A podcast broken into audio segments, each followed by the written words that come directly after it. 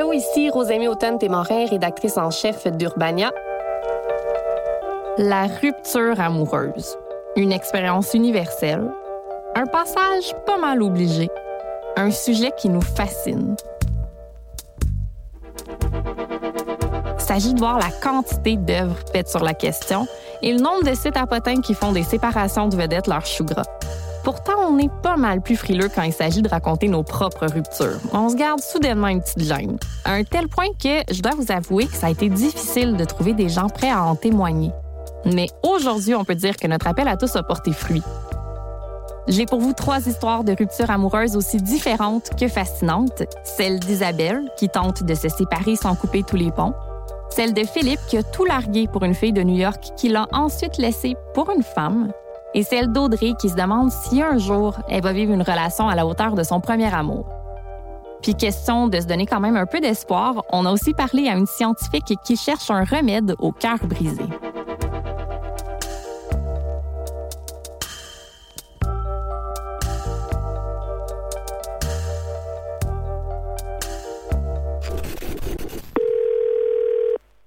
Je suis là. Isabelle, 40 ans, deux enfants, séparés depuis 12 mois. Je vais juste euh, changer de, d'emplacement. Je vous reviens tout de suite. Mais son ex, elle le voit tous les jours de la semaine. Son ex, c'est son ami, c'est son confident, c'est même son patron. Moi et mon ex-conjoint avons passé 22 années ensemble avant de finalement rompre euh, il y a de cela un an. Euh, l'usure du temps a eu des effets sur notre couple qu'on s'attendait pas, qu'on voulait pas, qu'on souhaitait pas, ni l'un ni l'autre, mais on a été forcé d'admettre que ça s'était passé quand même. C'est la faute de quoi, on sait pas clair non plus. Puis en même temps, ça servirait à rien de le trouver. Mais on n'était plus confortable, ni lui ni moi, euh, dans cette relation-là.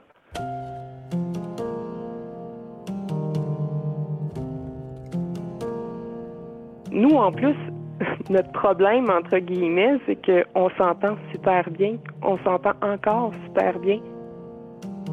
Je pense qu'on s'en est bien tiré. On est encore amis. On fait des soupers avec nos amis communs. Euh, on est encore ce qui ressemble à une famille avec nos enfants. On a les enfants une semaine, une semaine, puis euh, on se voit tous les jours au bureau. Déjà que je travaille avec lui, euh, les gens comprennent pas. Euh, se demandent qu'est-ce que je fais encore là. Quand il y a quelque chose qui fonctionne, je vois pas pourquoi il faudrait aussi mettre la hache là-dedans. On s'accompagne dans la vie depuis qu'on a 18 ans. Je pense qu'on est, euh, qu'on était et qu'on est toujours euh, des conjoints, mais différents. Parce qu'au départ, euh, quand il y a une rupture, il y a une forme de rejet de l'autre. Tu as perdu ta moitié, euh, tu as perdu euh, ton amoureux. Veux, veux pas, tu te rabats sur tes amis un peu. Puis ces amis-là, ben, ils vont pas dans le bon sens. Ah non, c'est un pas fin, là. Ah, il faut que, là, fais ci, fais ça, ça te donne des conseils, ça, tout de suite, il faudrait essayer de prendre le plus de choses à l'autre pour pas que l'autre nous le prenne à, la place. C'est, tout de suite, euh, on devient comme un peu des animaux, je trouve. Alors que ça fait 22 ans qu'on est ensemble. Je, si c'était le démon incarné, je pense que je l'aurais déterminé.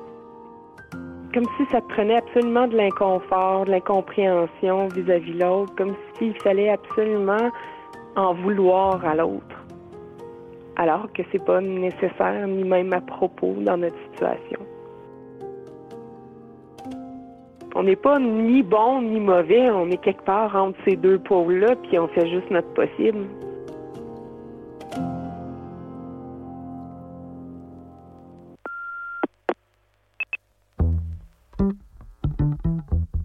C'est pas donné à tout le monde de vivre une rupture de manière aussi sereine qu'Isabelle. Bon, c'est sûr, le temps range les choses, on a tous entendu ça mille fois, mais honnêtement, là, si on vous offrait une petite pilule pour tout oublier, avouez que ce serait tentant.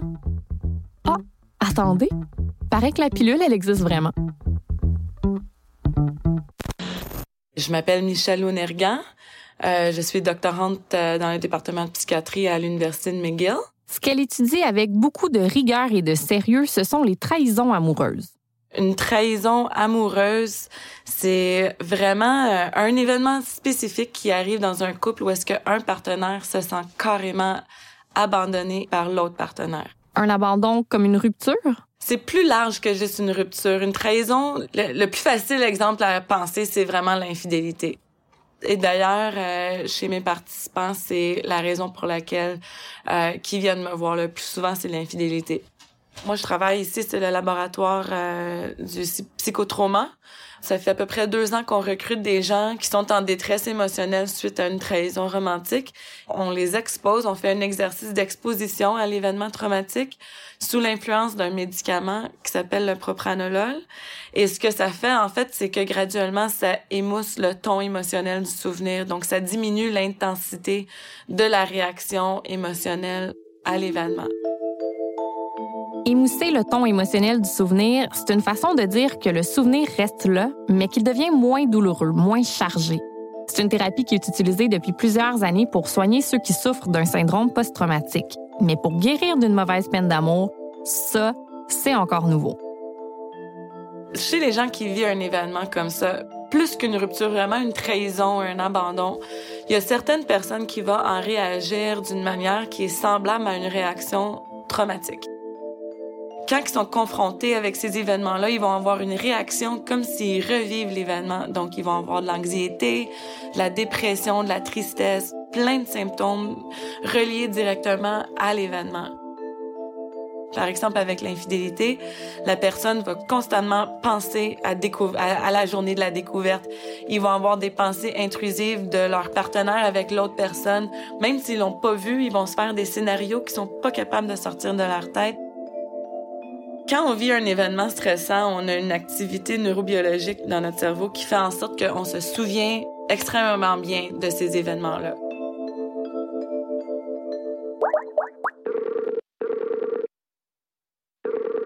Oui. Philippe est réalisateur. Oui, c'est parfait. Il y a quelques années, il rencontre à Montréal une danseuse contemporaine, Logan. Elle était venue faire un spectacle à Montréal, en fait. Il tombe amoureux. Philippe laisse tout tomber pour elle. Il déménage à New York puis entreprend les longues démarches d'immigration américaine. Philippe et Logan se marient. Ça, euh, ça a été pendant deux ans. Puis un jour, alors qu'il rentre à New York après un voyage, tout bascule. Je revenais de, Québec et puis j'ai pas donné le bon terminal à l'aéroport. J'avais le bon aéroport, j'ai pas le bon terminal, celle qui venait me chercher avec la voiture. Donc, en partant, sa réaction a été un, est un petit peu anormale parce qu'habituellement, ce serait un peu, euh, serait un peu énervé. Cette fois-là, elle était restée calme. Ensuite, on est rentré à la maison, puis on venait de passer mon anniversaire. On allait fêter notre anniversaire de mariage la journée suivante. Donc, je suis arrivé à la maison, puis elle m'avait acheté des cadeaux pour ma fête qui étaient. Il y avait comme pas de. Il avait comme pas de cœur. C'était un peu. Euh, un peu machinal ce qu'elle avait fait la carte, les cadeaux. Il semblait qu'il manquait un peu d'enthousiasme. on parlait, puis elle était très, très rigide, très distante. J'ai demandé très honnêtement qu'est-ce qu'elle n'est pas. Elle m'a dit qu'elle pensait qu'elle était lesbienne.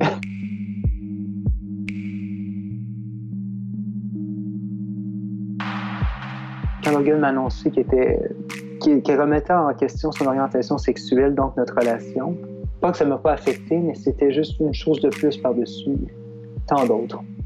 C'était pas une question de vie ou de mort, donc je posais la question si elle voulait être. Euh, si elle avait besoin de temps par elle-même, si elle voulait juste un trip, si elle devait rencontrer quelqu'un, si elle voulait dans une relation ouverte ou quoi que ce soit. Donc, on a commencé à avoir une thérapeute, puis on s'est rapidement rendu compte que c'est plus la thérapeute, elle n'a pas sauvé le couple, mais elle a plus facilité la séparation du couple.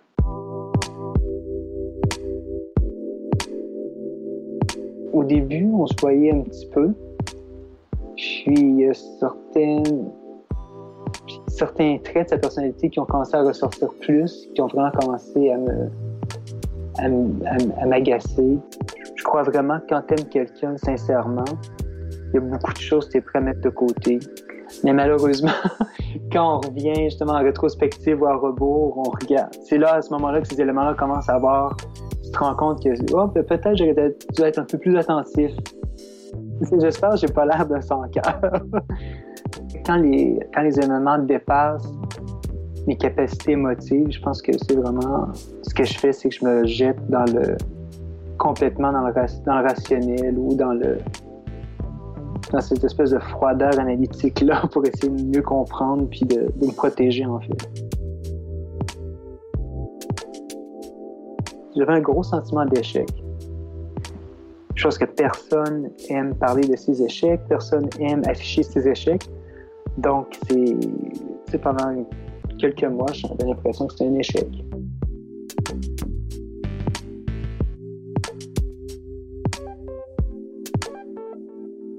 Un jour, on se sépare. On a le cœur déchiré, le monde s'écroule. Et par une drôle de magie, quelques mois plus tard, on en parle calmement comme Philippe, comme si c'était la chose la plus naturelle du monde. Mais il y a des gens qui s'en sortent jamais. Et ce sont eux que veut aider la chercheuse Michelle Lonergan. Il y a certaines recherches qui disent qu'à peu près 80 à 90% des gens vont vivre un événement traumatique dans leur vie, un accident de véhicule, une agression euh, non désirée par quelqu'un d'autre. Euh, et puis, c'est une minorité de ces gens-là qui vont développer un trouble de stress post-traumatique. Pareillement, avec une trahison amoureuse, je dirais, la plupart d'entre nous vont vivre une trahison amoureuse dans notre vie. Pour la plupart de nous, on va avoir une réaction où est-ce que on, réagit, on est vigilant pendant un certain temps, puis avec le temps, ça diminue. Mais chez une minorité des personnes, ça n'arrive pas. Ils, sont, ils restent en détresse prononcée où est-ce qu'ils ont de la misère à se concentrer, ils ont de la misère à travailler. C'est la minorité des gens et c'est cette minorité-là que nous, on veut essayer d'aider. Les gens me disent, surtout après trois, quatre semaines, ils commencent à me dire, ah, c'est, c'est fou, euh, quand j'y pense, là, ça m'affecte plus comme ça m'affectait avant. Je suis capable de me contrôler. Euh, c'est vraiment, ça a changé ma vie. Euh, je suis capable de supporter mes réactions. Je suis plus en colère grave, là. Il y en a qui disent, c'est sûr que j'aime pas trop cette personne-là, puis ça me tentera pas de la revoir, puis, ils ont encore un peu de colère que moi, je dis, bon, c'est correct aussi d'avoir encore un peu de colère, là. C'est pas la fin du monde mais c'est dans un niveau qui sont euh, que leur qualité de vie là, euh, est vraiment euh, beaucoup améliorée.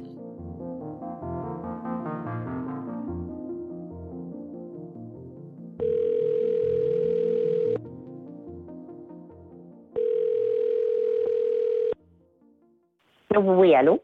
Audrey, 32 ans, célibataire, habite à Québec. J'ai mis mes écouteurs, je ne sais pas si ça change quelque chose au son. Elle a connu plusieurs amours dans sa vie, pourtant il n'y a rien qui arrive à surpasser le souvenir de sa première relation. Je me suis toujours pitchée vers les personnes qui ne fallait pas en en étant consciente.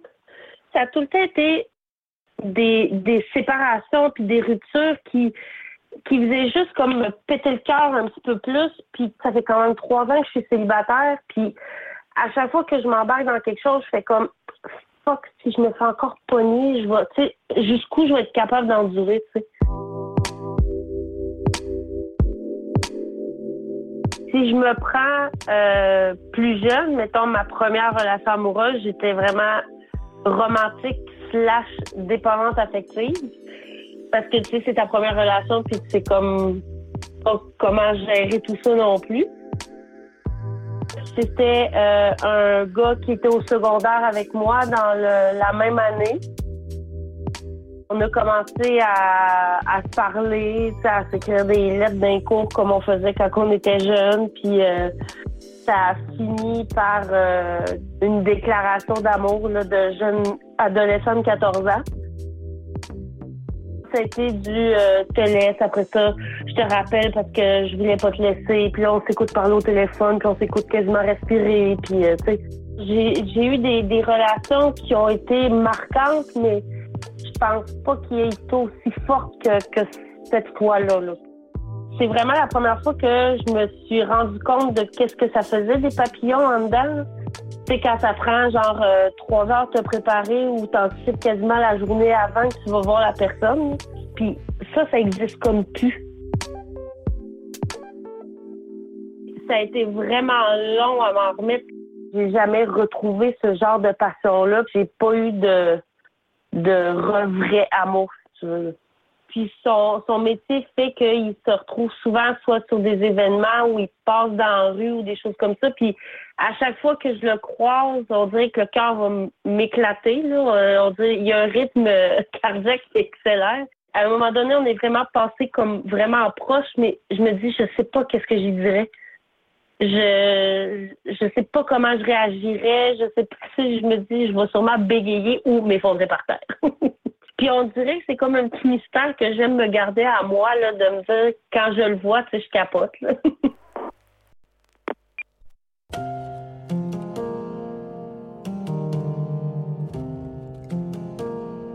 Isabelle et sa séparation sereine. Je pense pas vivre dans le déni. Euh, au contraire, c'est extrêmement désagréable. On dirait que la société n'est pas capable d'accepter le fait qu'on peut qu'on peut ne pas rejeter d'emblée euh, son ex-conjoint. C'est là où c'est presque blessant des fois. Puis moi, je comprends pas ce, ce bout-là. Philippe, qui s'est fait larguer par sa danseuse devenue lesbienne. Écoute, je suis retourné voir ces, euh, spectacles de danse. On parle un peu après. Euh, elle s'est fiancée avec sa copine cet automne, donc on s'est félicité. Quand mon père est décédé, elle m'a envoyé un message. Donc, c'est juste des trucs comme ça. Je pense que c'est des, des politesses. Tu peux pas forcer quelqu'un à t'aimer non plus. Tu peux pas forcer une personne à vivre contre ses sentiments non plus. Je pense que ça aurait été une tragédie si elle n'avait pas été aussi honnête que ça avec, euh, avec elle-même et avec moi aussi. Audrey restait accrochée à son premier amour. C'est pour ça que je me dis que peut-être aussi je cherche encore ça parce qu'on dirait que euh, cette relation-là perdure dans ma tête. Il y, y, a eu comme que ce gars-là qui m'a vraiment fait cet effet-là. Fait que j'ai. C'est comme une relation jamais finie, mais qui, qui, sais, qui est très bien finie. Mais c'est à chaque année, ça arrive le 1er avril parce que c'était la date où on s'est dit je t'aime. C'était tellement qu'elle je, je me rappelle à chaque année, puis je me dis, ah, ça aurait fait tant d'années. Ah, tu sais, si j'avais resté avec ce gars-là.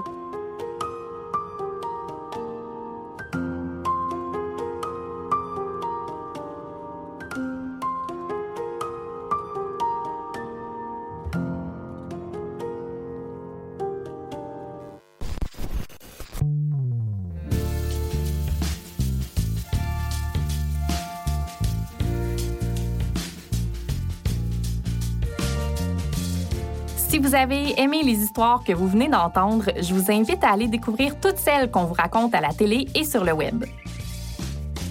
Le balado d'Urbania est produit par Urbania avec l'appui de Première Plus. À la recherche, Claudie Aymon et Marianne Grenon. Aux entrevues, réalisation et montage, André Martineau. À la production au contenu, Marilyn Fortier. Je m'appelle Rosamie Automne Témorin. À bientôt.